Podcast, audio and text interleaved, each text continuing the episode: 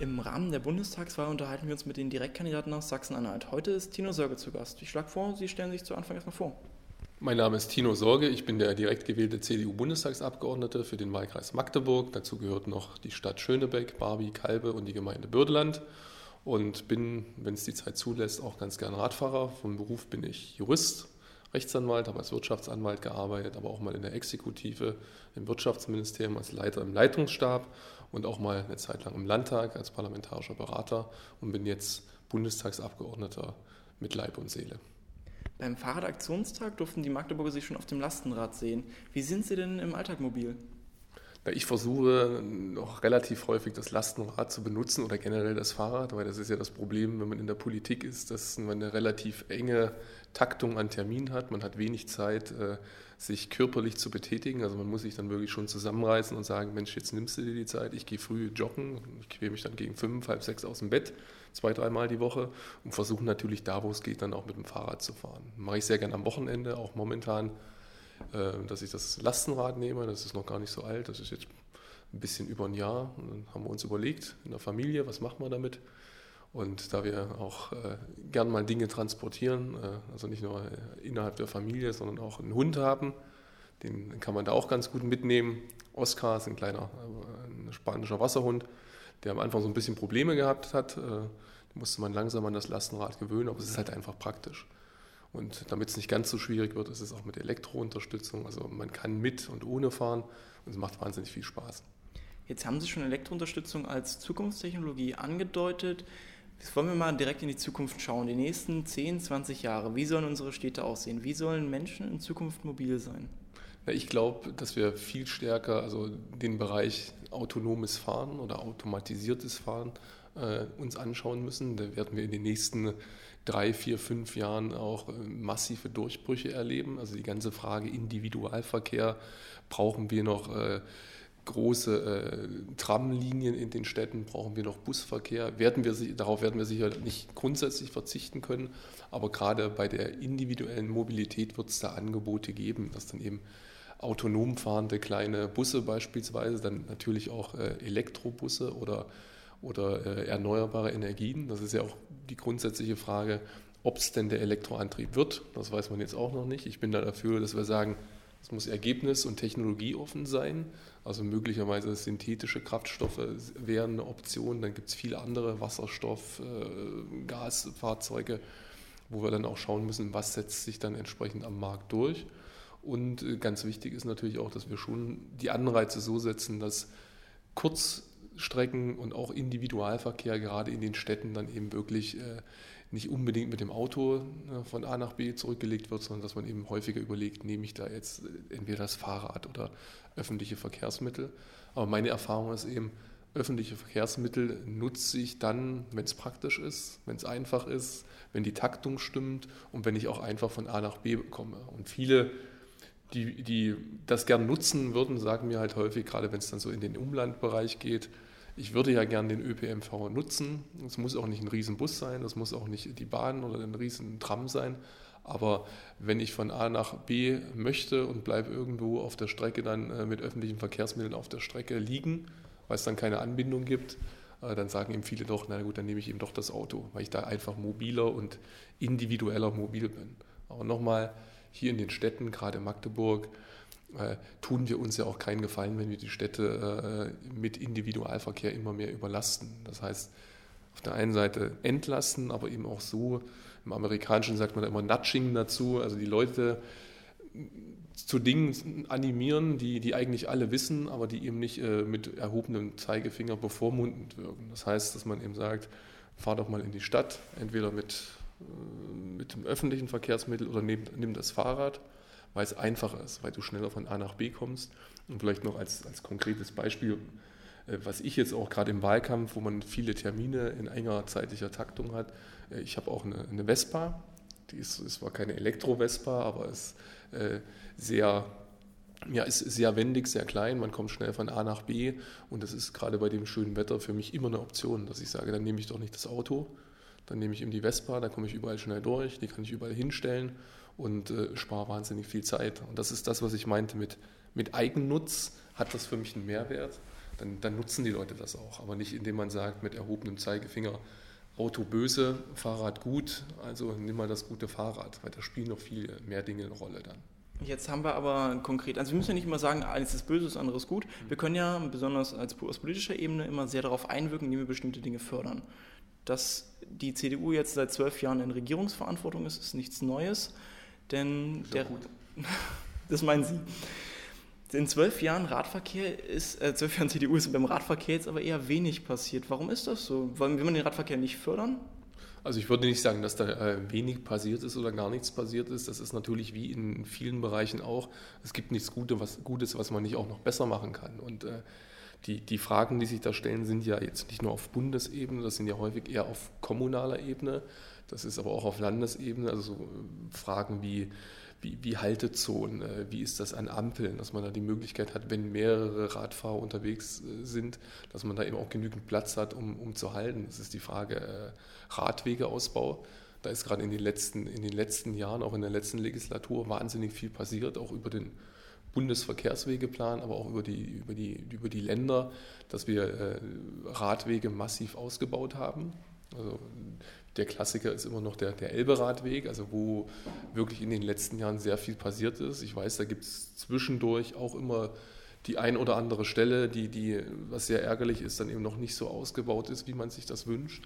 Aber grundsätzlich glaube ich schon, dass äh, über die Fördermittel, die ausgereicht worden sind, sehr viel passiert ist und auch ein Umdenken in allen Bereichen äh, stattgefunden hat. Also noch vor einigen Jahren haben wir ja allein schon bei der Diskussion, ob man Städte autofrei macht oder Teilbereiche in Städten autofrei bekommt, äh, eher immer diese Schwarz-Weiß-Diskussion gehabt. Also dass eben die einen meinten, naja, jetzt wenn Autofahrer da überhaupt nicht mehr reinfahren können, wie soll das gehen? Das ist eine Bevormundung. Und die Radfahrer gesagt haben, natürlich, ist doch völlig richtig. Und ich, ich plädiere da immer dafür, dass man so mehr nicht nur miteinander spricht, sondern auch ein bisschen mehr Rücksicht aufeinander nimmt, weil ich das persönlich ja auch bei mir sehe. Wenn man Autofahrer ist, hat man einen ganz anderen Fokus. Da regt man sich im Zweifel über die Fahrradfahrer auf, die in Anführungsstrichen, die dann im Zweifel auch mal äh, über eine kirschrote oder kirschgrüne Ampel fahren oder die dann eben sich irgendwo durchschlängeln. Und wenn ich Radfahrer bin, nehme ich das ja auch wahr, dass es häufig vielleicht nicht unbedingt aus Böswilligkeit, aber einfach aus mangelnder Sensibilität so ist, dass eben Autofahrer mal ein bisschen schneller oder schroffer abbiegen, dass man Fahrradfahrer auch mal leicht übersieht. Und daher geht es eben eher darum, die gesellschaftliche Sensibilität zu schärfen und dann eben auch gerade bei Radwegen, wer nicht selbst Radfahrer und häufig Radfahrer ist, äh, der wird sagen, Mensch, ist so alles in Ordnung. Was haben Sie denn getan, um die gesellschaftliche Sensibilität besonders dann bei Autofahrenden zu schärfen, damit Sie das besser verstehen können? Wir haben ja die, die, Diskussion, dass wir, dass wir sagen, verzichte doch häufiger mal, wenn es geht, also wenn es im täglichen Leben ohne Probleme möglich ist, äh, auf das Auto. Äh, die Diskussion hat die CDU angeregt? Ja, ich würde jetzt nicht sagen, dass die CDU sich an der Diskussion nicht beteiligt hat. Also das mag, das mag sein, dass es da sicherlich auch der ADFC als Akteur äh, äh, Dinge noch breiter und, und stärker propagiert. Aber äh, nochmal, es geht letztendlich auch darum, nicht zu sagen, die wollen das nicht und wir wollen das, sondern es ist ja irgendwo immer im politischen Prozess so, dass man sich auch häufig auf Kompromisse einigen muss. Und natürlich hätte ich auch gern ganz breite Radwege überall und äh, möglichst wenig Autoverkehr in, in, in überlasteten Stadtbereichen oder Teilbereichen. Aber wir dürfen eben auch nicht vergessen, dass, dass es häufig schwierig ist, entweder oder zu machen, sondern es ist dann eben sowohl als auch und ein Miteinander. Und da ist ja ich habe es vorhin angesprochen, über Fördermittel extrem viel passiert. Also keiner wird ernsthaft behaupten, dass in den letzten Jahren die, der Radverkehr und die Radwege nicht erheblich äh, ausgebaut und gefördert worden ist. Dass es natürlich da immer Luft nach oben gibt, das, das ist völlig klar. Dann reden wir mal konkret direkt jetzt über die Förderung. Sie haben gerade den Elberadweg angesprochen. Das sind häufig etwas größere Teile als nur kleine Strecken, die dann doch etwas im schlechteren Zustand sind. Das merkt man besonders häufig in Sachsen-Anhalt. Und wir reden über den Nationalen Radverkehrsplan. Das ist ja auch ein Konzept, das die CDU vorangebracht hat.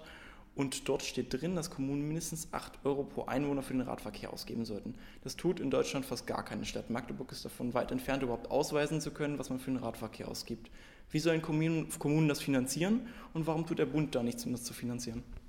Ja gut, wir müssen natürlich immer darauf achten, dass, dass man nicht grundsätzlich immer sagt, der Bund muss sich beteiligen, der Bund muss das finanzieren und äh, der, der Bund soll das machen. Wir haben ja natürlich auch eine im Rahmen des Föderalismus eine gewisse äh, Gewalten- und Kompetenzteilung.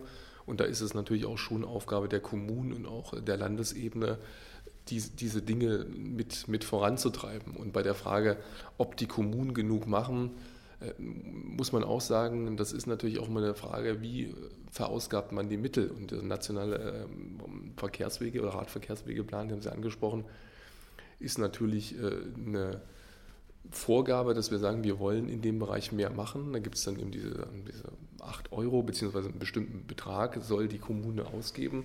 Und da darf man natürlich nicht immer nur primär sehen, wird das auch für, für den Radweg ausgegeben, sondern da gibt es ja viele begleitende Maßnahmen auch. Und dass die Kommunen auch andere Aufgaben haben, die, die, die genauso in einigen Bereichen noch stärker oder noch besser äh, vorangetrieben werden müssen, das ist auch klar. Also insofern jetzt zu sagen, da ist nichts passiert, halte ich für nicht richtig und äh, kann aber durchaus verstehen, dass wir auch gerade in Magdeburg da noch mehr, mehr machen müssten und mehr machen sollten auch. Unterhalten wir uns mal konkret über eine Fördersumme, die die CDU gerade vorgeschlagen hat. Die Bundesregierung hat vorgeschlagen, dass 25 Millionen Euro für die Radschnellwegförderung zur Verfügung stehen sollten. Aktuelle Studien zeigen, dass so ein Kilometer Radschnellweg, wenn wir nicht genügend vorhandene ausbaufähige Infrastruktur haben, 1,5 Millionen Euro kosten. Das sind bei 25 Millionen Euro, die der Bund zur Verfügung stellen will, gerade mal rund 17 Kilometer. Ist das nicht ein bisschen wenig? Ich glaube, die, die Frage ist eher, ob die Planungsverfahren und die Bauverfahren, die wir haben, nicht einfach zu kostenintensiv sind. Weil das ist ja im Grunde immer die Diskussion, die wir in Deutschland haben, dass wir Dinge, wenn wir sie machen, entweder wir machen sie gar nicht oder wenn wir sie machen, dann müssen sie immer perfekt sein. Und äh, ich habe das ja selbst bei mir hier im Wahlkreis, dass wir Bereiche haben, wo es darum geht, einen Radweg zu verbessern oder einen Radweg äh, zu gestalten. Und da sind dann immer die Diskussionen, äh, dass natürlich einige meinen, wenn das ein Radweg ist, dann muss das aber auch die High-End-Lösung sein. Dann muss der äh, super toll breit und äh, bitumenmäßig ausgebaut sein. Und wenn das Geld dann äh, entweder nicht in voller Höhe da ist, sagt man, na gut, dann geht es nicht oder wir warten. Und auf der anderen Seite gäbe es die Möglichkeit zu sagen, na, wir machen dann eben eine Lösung, mit der ein Großteil der Betroffenen leben können, aber die wesentlich günstiger ist. Und gerade bei der Frage äh, Radwegausbau, das ist das Problem, dass wir gerade in Deutschland eben bei den Planungsverfahren viel zu langsam sind. Wir haben extrem viele Rechtsmittel, wir haben extrem viele auch Belange äh, zu berücksichtigen. Da spielt der Umweltschutz eine Rolle, da spielen Träger öffentlicher Belange eine Rolle, wo natürlich dann häufig das Problem ist, äh, das Verfahren relativ zeitnah über die Bühne zu bekommen. Und das ist ja nicht nur im Bereich des Radwegebaus so, das ist ja im Bereich vieler Infrastrukturvorhaben so. Also im, im, Verkehrswegebau ist das ja ähnlich, dass wir einfach pro Kilometer, den wir bauen, da mittlerweile Summen aufrufen, äh, wo man sagt, geht es nicht auch ein bisschen, ein bisschen günstiger. Bei Radwegen ist es jetzt eigentlich so gar nicht mal das Thema mit der Finanzierung häufig, sondern eigentlich, wenn wir über die Breite reden, geht es gar nicht darum, mache ich da jetzt 50 cm mehr Asphalt wegen der Kosten, sondern eigentlich nur, wie viel nehme ich dem anderen Verkehrsteilnehmer dann weg. Ich will jetzt aber nochmal konkret auf Ihre Thematik eingehen. Sie gesagt haben, Planungsverfahren dauern zu lange. Sie haben gesagt, dann die Träger öffentlicher Belange, die dort reingehen. Ist es nicht ein bisschen undemokratisch, wenn man sagt, ich möchte, dass sich Verbände, zum Beispiel wie der ADFC, weniger bei solchen Planungen einbringen? Ist es dann nicht etwas autoritär von der Politik, wenn man sagt, ich möchte das einfach planen, auch wenn das die Mindeststandards gar nicht mehr einhält? Also es geht, ja, es geht ja nicht darum, äh, da autoritär Dinge durchzusetzen, sondern wir haben das beispielsweise Anfang der 90er Jahre schon mal im Verkehrswegebau gehabt, das äh, Bundesverkehrswegebeschleunigungsgesetz, also dieses Wortungetüm, was aber im Endergebnis nichts anderes war, als dass man gesagt hat, wir haben äh, bestimmte Verfahren, auch Rechtsmittel und auch Beteiligung von Trägern öffentlicher Belange, die aber viel zügiger und auch viel, viel in einem engeren Zeitraum, also verkürzter, durchgeführt werden können. Und was ich beobachte, jetzt äh, in vielen Bereichen, wo Infrastrukturvorhaben äh, gemacht werden, dass wir erstmal sehr langwierige Verfahren haben. Wir haben, äh, was ja grundsätzlich nicht schlecht ist, Beteiligung von allen möglichen Akteuren im Umweltbereich, äh, in sonstigen Bereichen. Dann haben wir ein gestuftes Verfahren, also mehrere Rechtsmittelmöglichkeiten auch. Und wenn wir dann irgendwann zum Ergebnis gekommen sind im Rahmen dieses, dieses Planungsverfahrens, dass das rechtmäßig ist, also alle beteiligt worden sind und ein Ergebnis gefallen ist, dann erlebe ich aber immer häufiger, dass dann danach trotzdem gesagt wird, na, uns passt das Ergebnis nicht und dann wird dagegen mobil gemacht über diverse Initiativen. Das heißt, dass wir im Grunde, nachdem alle Rechtsmittel, rechtsstaatlichen Möglichkeiten von allen Akteuren ausgeschöpft worden sind was völlig in Ordnung ist, dann nochmal eine, eine Runde gedreht wird, wo man dann sagt, jetzt müssen wir das, äh, müssen wir es aber nochmal grundsätzlich äh, in Frage stellen.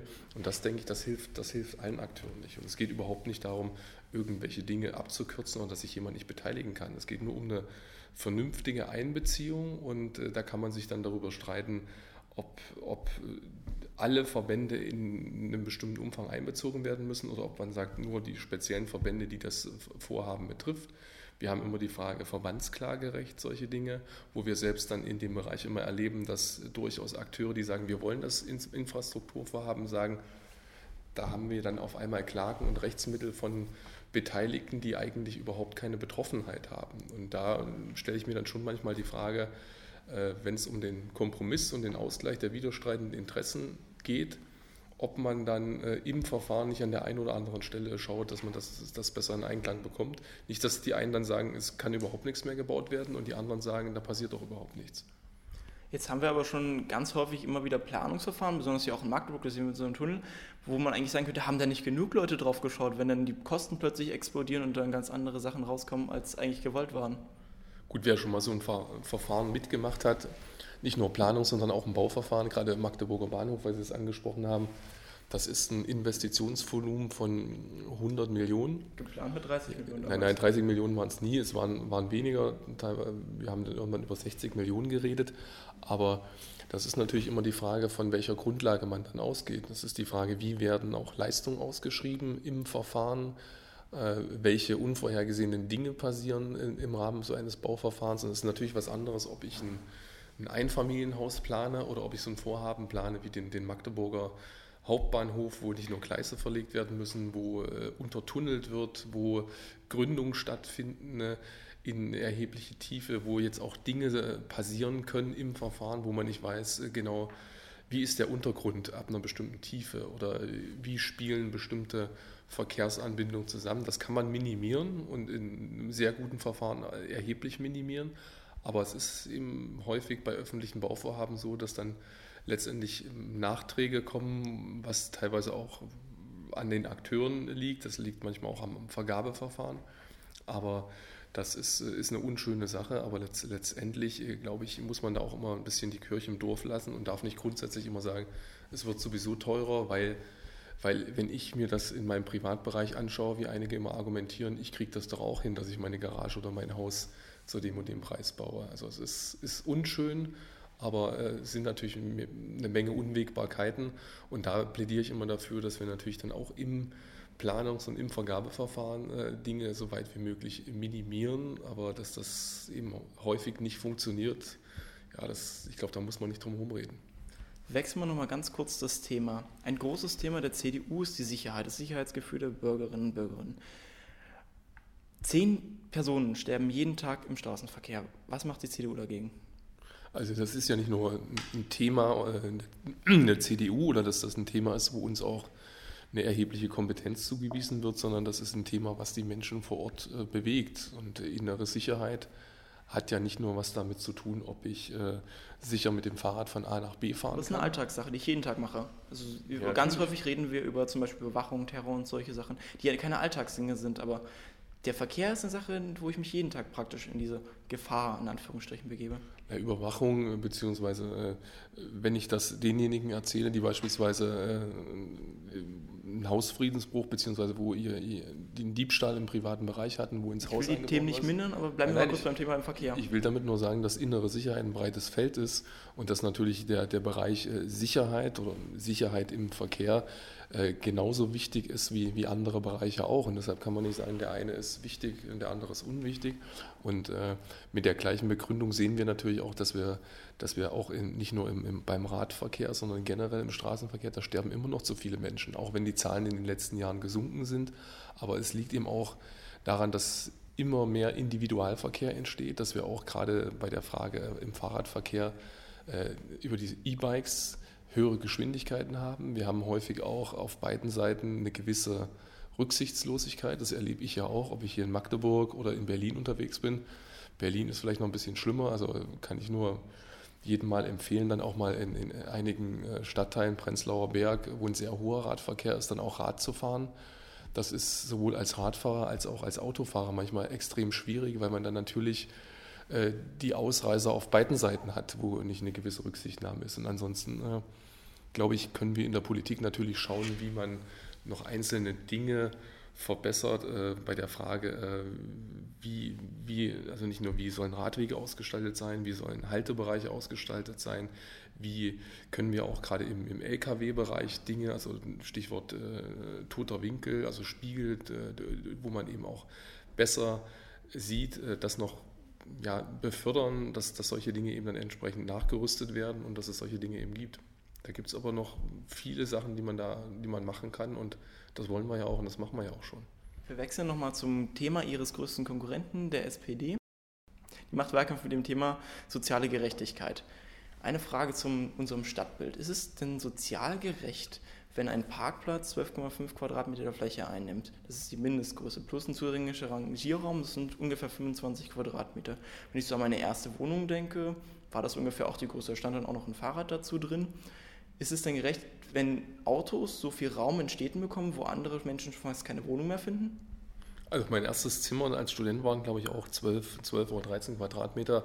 Aber mein Eindruck ist jetzt nicht, dass, äh, dass das Thema soziale Gerechtigkeit oder dass die Leute das Gefühl haben, dass es in Deutschland äh, sozial ungerecht zugeht. Also ich meine, da gibt es eine Menge Gutachten auch, selbst die SPD-nahe Hans-Böckler-Stiftung. Bleiben wir mal kurz beim Straßenbild. Ich will, damit nur, ich will damit nur sagen, dass das Thema soziale Gerechtigkeit natürlich individuell sehr unterschiedliche Ausprägungen hat, aber ich glaube schon, dass die, dass die Frage, äh, ob Deutschland sozial gerecht ist, sich nicht daran festmacht, ob jetzt äh, für den Radverkehr eine bestimmte äh, Fläche zu da sein. Ja, natürlich. Wir haben in Magdeburg sehr viele Parks. Wir, haben, wir sind die zweitgrünste Stadt Deutschlands. Also es ist ja nicht so, dass wir in Magdeburg keine Parks haben. Aber ganz, viel, ganz wenig Fläche für Menschen, um sich draußen auf der Straße zu bewegen, sich hinzusetzen. Das haben wir am Breiten Weg zum Beispiel gar nicht. Wir haben keine richtige Innenstadt. Und Sie haben nicht die Frage beantwortet, ist es sozial gerecht, dass diese Fläche für Autos zur Verfügung steht, wenn andere Menschen diese nicht mehr zum Wohnen haben. Also ich glaube nicht, dass es eine Frage der, der, sozialen Gerechtigkeit ist. Das ist einfach eine, eine Frage erstens, äh, welche Bereiche werden momentan genutzt, beispielsweise über, äh, für den, für den Pkw-Verkehr. Ich meine, das ist genauso sozial ungerecht, wenn Sie das so nennen wollen, dass, dass jemand, der, der ein Auto hat und möchte beispielsweise äh, an seiner Wohnung parken und findet dann nie einen Parkplatz. Da kann man auch die Frage stellen, ist das sozial gerecht oder ist es sozial ungerecht? Ich will damit äh, eher sagen, dass wir schauen müssen, dass wir, dass wir genügend Bereiche haben, wo Leute Fahrrad fahren können, wo man sich auch erholen kann. Da haben wir in Magdeburg definitiv eine Menge Möglichkeiten, wo man sich erholen kann, wo man auch sitzen kann. Wir haben ja dann eher das umgekehrte Problem, dass dann an Orten, Stichwort Hasselbachplatz, wo Leute sitzen können, wo Leute auch zusammentreffen, äh, wir ein Problem haben, dass dann andere sich beschweren, weil sie sagen, es ist mir zu laut oder sind zu viele Leute unterwegs. Also es ist, ist, ist ein grundsätzliches Problem, wie man die unterschiedlichen Interessen in Ausgleich bringt. Und da habe ich am Anfang ja auch schon gesagt, ist es wichtig, dass wir, dass wir die Leute dazu animieren, ob das jetzt gesetzliche Regelungen sind oder eher Anreizsysteme, wo die Leute von sich aus sagen, ich mache das, dass die Leute eben öfter sagen, ich lasse das Auto stehen oder ich, ich fahre eben nicht ein paar Kilometer, die ich auch mit dem öffentlichen Verkehr oder mit, mit dem Fahrrad fahren könnte, mit dem Auto, weil sie beispielsweise wissen, ich finde halt keinen Parkplatz oder da gibt es mehr Möglichkeiten, das Rad abzustellen oder ich, es ist für mich viel bequemer. Also insofern äh, rate ich da immer so ein bisschen auch äh, zu einer gewissen Gelassenheit und nicht immer den einen gegen den anderen ausspielen und zu sagen, das eine ist gut und das andere ist schlecht, weil meine Erfahrung in der Politik ist, dass immer dann, wenn man sich Dinge auch genauer betrachtet, es dann schon äh, eine Menge Farbtöne gibt oder Grautöne. Und gerade bei der Frage Mobilität äh, ist es dann sozial gerecht, wenn beispielsweise gehbehinderte oder eingeschränkte Menschen, die auf einen Pkw angewiesen sind, auf einmal äh, keinen Parkplatz vorm Haus bekommen, weil man da sagt, nö, wir wollen das nicht. Also man muss das immer sehr differenziert betrachten. Zum Thema mobilitätseingeschränkte Menschen gibt es auch noch das Problem, dass unsere Fußwege im relativ schlechten Zustand sind, wo wir dann auch das Problem haben, die sehen fast noch schlechter aus als die Straßen, über die wir immer reden. Aber eine letzte Frage noch. Die, der nationale Radverkehrsplan endet 2020. Im aktuellen Regierungswahlprogramm, Bundesprogramm, Bundeswahlprogramm der CDU-CSU, Regierungsprogramm. wenn sie denn wieder regieren, ist es das Regierungsprogramm, steht drin, dass sich Städte an den Niederlanden und an Münster orientieren sollten. Wie wollen Sie das umsetzen? Das ist ja ein sehr ambitioniertes Ziel. Na, in Münster haben wir ja gesehen, das ist ein gutes Beispiel, dass gerade weil Münster natürlich eine der Studentenstädte ist, äh, dass, dass viele Menschen da die Mobilität ebenso nutzen, wie sie für sie sinnvoll ist. Und auch in den Niederlanden haben wir natürlich über dieses Nudging, in Neudeutsch, also wie man so schön sagt, viele Menschen, die, die per se schon sagen, ich nehme lieber das Fahrrad, weil ich äh, beispielsweise Dinge erledigen kann äh, mit dem Fahrrad, weil es praktischer ist. Wir haben natürlich auch in den Niederlanden beispielsweise viel mehr Bereiche, wo, wo man zwar mit Ausnahmegenehmigung den Pkw oder das Kfz benutzen kann, aber es häufig einfacher ist, dann eben über andere Möglichkeiten, ob das jetzt das Lastenrad ist, ob das das Fahrrad ist, äh, sein tägliches Leben zu organisieren. Und wir haben natürlich, das muss man auch äh, der Fairness halber sagen, in den Niederlanden eine ganz andere Tradition, äh, wenn es ums Fahrradfahren geht. Ja, das ist also. Ja, die Niederlande waren ja auch mal eine Autonation, die haben sich ja dann gewandelt. Ja, aber das, der Begriff Hollandrad kommt ja nicht von irgendwo her. Die haben sich natürlich schon gewandelt auch, aber es kam natürlich auch äh, in der Mentalität bei den Menschen ganz anders an und mittlerweile ist das eher der Normalfall, das Fahrrad zu nehmen und der Ausnahmefall, den Pkw zu nutzen. Oder man schaut schon genauer hin und ich sehe das ja auch im, im Bekanntenkreis, auch in der Familie, dass man eben, wenn man diese Mobilitätsmöglichkeit hat, also Stichwort Lastenrad, das dann auch häufiger nutzt. Und äh, das ist dann eben wirklich die Frage, wie wie, wie es dann auch gesellschaftlich begleitet wird. Politisch machen wir da eine ganze Menge. Ich weiß, dass man da immer mehr machen könnte, aber da ist in den letzten Jahren schon sehr viel passiert und wir kriegen das, glaube ich, auch in der Gesellschaft mit, dass immer mehr Leute jetzt auch unter dem gesundheitlichen Aspekt, unter Lifestyle-Gesichtspunkten, was ja nicht zu unterschätzen ist, eben dann sagen, ich nehme mal lieber das Auto, äh, nehme mal lieber den, äh, das Fahrrad anstelle des Autos und äh, je mehr das machen, wir irgendwann die Diskussion auch gar nicht mehr in der Form haben, dass man entweder oder, sondern eher sinnvollerweise, was nutze ich an Mobilitätsmöglichkeiten. Aber Sie haben das Ziel Niederlande ja jetzt im Wahlprogramm aufgerufen. Mhm. Was machen Sie jetzt anders als in den letzten zwölf Jahren, sodass jetzt in den nächsten vier Jahren dieser Wandel kommt? Na, ich habe das ja vorhin schon mal dargestellt, dass wir, dass wir nicht nur über den nationalen Rad, äh, Radwege planen, sondern auch über Fördermöglichkeiten, über über äh, individuelle Mobilitätsangebote, wo wir ja äh, momentan noch, ich will jetzt nicht sagen am Anfang sind, aber äh, noch, noch weiter sein könnten, als wir das sind. Bei der Frage Elektromobilität, individuelle Mobilität, natürlich auch die, die technischen Entwicklungen eine große Rolle spielen. Also das ist natürlich was ganz anderes, wenn ich beispielsweise wie vor einigen Jahren, wenn ich daran denke, die ersten Elektrobikes, die man kaufen konnte, die hatten eine viel geringere Reichweite, die waren technisch noch nicht so ausgereift, die waren schwerer und mittlerweile gibt es da ja jetzt rein designtechnisch kaum noch Unterschiede. Die, die, die Akkus sind super, die Motoren sind super. Es ist also einfach in den täglichen, täglichen Ablauf einzu, einzuplanen. Und bei den PKWs wird das ähnlich sein. In dem Moment, wo die Reichweiten besser sind, wo die Angebotspalette eine breitere ist, wo es die Infrastruktur gibt, die wir ja auch äh, massiv ausbauen wollen in den nächsten Jahren, dass ich mein Auto und mein Fahrrad schnell laden kann vor Ort, dass ich eben wirklich äh, die Möglichkeiten auch wohnortnah habe, dann, dann, dann wird auch die, die Neigung derjenigen, äh, auf solche Angebote zurückzugreifen, wesentlich stärker sein, als das vielleicht jetzt noch der Fall ist. Ich bedanke mich fürs Gespräch. Sehr gern.